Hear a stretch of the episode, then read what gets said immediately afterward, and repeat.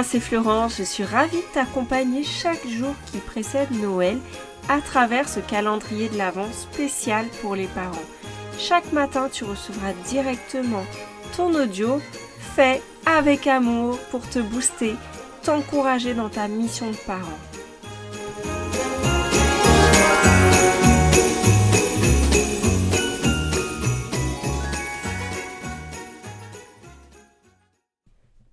À la base, tu es quelqu'un de patient, mais en ce moment tu ne supportes plus grand-chose. Si on avait une échelle de la patience, on pourrait dire que tu es à zéro. J'ai une réflexion à te proposer à ce sujet. Quelle est la vraie raison de ton manque de patience? Oui, t'as bien entendu. Quelle est la vraie raison? Est-ce que c'est vraiment ton enfant qui fait n'importe quoi? Pendant le dernier sommet virtuel que j'avais organisé, j'avais eu une maman au téléphone qui avait réservé un appel avec moi. Je lui ai demandé quelles étaient les situations où elle manquait de patience. Elle a réalisé que c'était principalement le soir, au moment du repas, où ses enfants étaient particulièrement bruyants, agités, mais que c'était de la joie, pas des disputes ni des mauvaises choses. Donc elle s'en voulait de ne pas supporter quelque part la joie de ses enfants. En creusant, elle m'explique qu'elle sort d'une période difficile, d'une maladie, avec un long arrêt. Elle s'est rendue compte que c'était elle qui était fatiguée.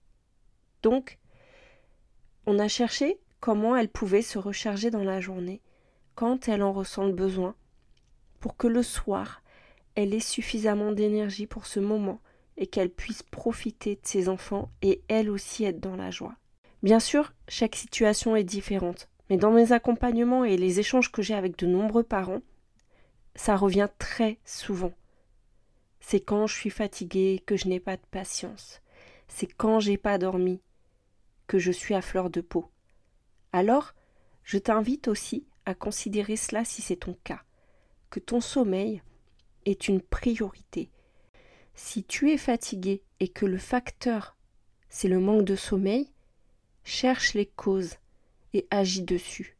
Avant de chercher toutes les astuces de la Terre pour te faire écouter par tes enfants, la première chose à faire, c'est de prendre soin de toi et d'agir sur la qualité de ton sommeil. J'ai une ancienne collègue qui disait souvent Quand t'as pas dormi, la vie c'est comme un paquet de merde. Moi ça me faisait rire et je me disais c'est pas faux quand même. Hein. Si la cause c'est plutôt ton enfant qui lui a des troubles de sommeil, mets ce sujet en priorité. J'avais une autre collègue dans mon ancien travail qui n'a pas dormi pendant plusieurs années après la naissance de sa fille, et franchement c'était difficile. Alors, ne reste pas seul avec tes difficultés, fais-toi aider.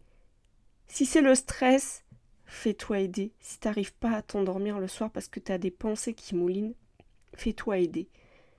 Si c'est les écrans qui t'empêchent de dormir parce que tu consommes trop d'écrans et qu'après tu trouves pas le sommeil, fais-toi aider. Si c'est parce que tu prends trop de café, eh bien reconnais-le. Et fais-toi aider si tu n'arrives pas à arrêter. Tu sais, moi j'ai des parents qui veulent arrêter de subir leur quotidien. Tant que ça dépend de toi, je peux t'aider. Tu peux faire appel à quelqu'un quand tu vois qu'il y a quelque chose que tu aimerais faire mais que tu n'arrives pas. Fais-toi aider. Un peu comme des gens prennent un coach sportif parce qu'ils voient bien que pour progresser, ça leur demande des efforts et que d'avoir un plan, d'avoir des encouragements, ça les aide en fait à atteindre leurs objectifs. Tant qu'il y a des choses sur lesquelles tu te dis je peux agir, eh ben, je peux t'aider. Si c'est que tu n'arrives pas à te coucher tôt alors que tu sais que ce serait bon pour toi, eh bien, fais-toi aider. Donc tu l'auras compris en fait, quand ta patience est mise à rude épreuve, la première des choses à faire, c'est d'être en forme. Et donc, je te propose de considérer vraiment la qualité de ton sommeil, d'identifier les causes et de te faire accompagner si tu vois que tu n'arrives pas à résoudre les causes de tes difficultés de sommeil.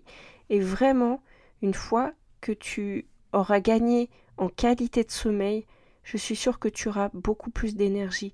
Parce que pour s'occuper de jeunes enfants, pour s'occuper de plusieurs enfants ou d'ados, et pour s'occuper de ton travail, et pour s'occuper de ta maison et tout ce que tu as à faire, toutes tes casquettes, eh bien ça demande de l'énergie. Donc c'est normal de se sentir fatigué. Mais si tu n'as pas de sommeil récupérateur, tu vas voir ta journée déjà comme une montagne en fait. Et chaque petit grain de sable va prendre une proportion énorme pour toi. Donc vraiment, partage-moi en retour ce que cet épisode t'apporte. Et si tu veux déjà identifier des pistes sur lesquelles tu peux agir, par exemple si euh, le sommeil ce n'est pas trop ce sujet pour toi, ou bien si c'est le sujet mais que tu ne sais pas forcément euh, quoi faire pour avancer, eh bien je te propose de venir vendredi à midi et demi pour participer à l'atelier Préparer son année sereinement. On va voir ensemble ce qui t'aidera à mieux vivre ton année venir. D'ici là, je te souhaite une excellente journée. Donc inscris-toi sur le lien en dessous de cet épisode et je te dis à demain pour le prochain épisode des paillettes de l'avant. Bye bye